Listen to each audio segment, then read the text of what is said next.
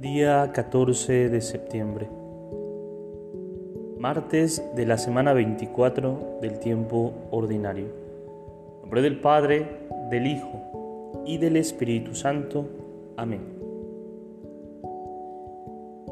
La alegría es un tema típico del Evangelio de Lucas. Desde la Anunciación hasta la Pascua, pasando por una especie de caravana de gente gozosa entre los que se destaca María, que se estremecía de gozo en Dios su Salvador.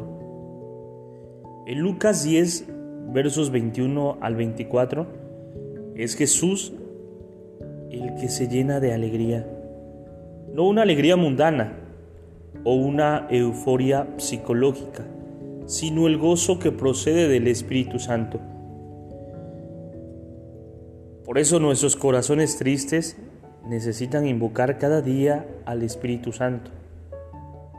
Él es un verdadero manantial de alegría que puede convertir en gozo nuestras amarguras más profundas.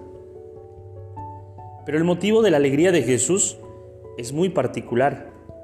Jesús se alegraba contemplando cómo lo más pequeño y sencillo pueden recibir la buena noticia y captar los misterios más profundos del amor de Dios. Y Jesús se goza porque es su Padre amado el que manifiesta a los sencillos esas cosas profundas que permanecen ocultas para los sabios de este mundo. El Padre nos regala la fuerza del Espíritu Santo, que nos llena de alegría también cuando nos sentimos pobres, pequeños ilimitados.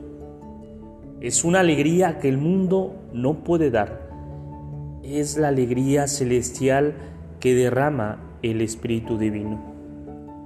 Gloria al Padre, gloria al Hijo y gloria al Espíritu Santo, como era en el principio, ahora y siempre, por los siglos de los siglos. Amén.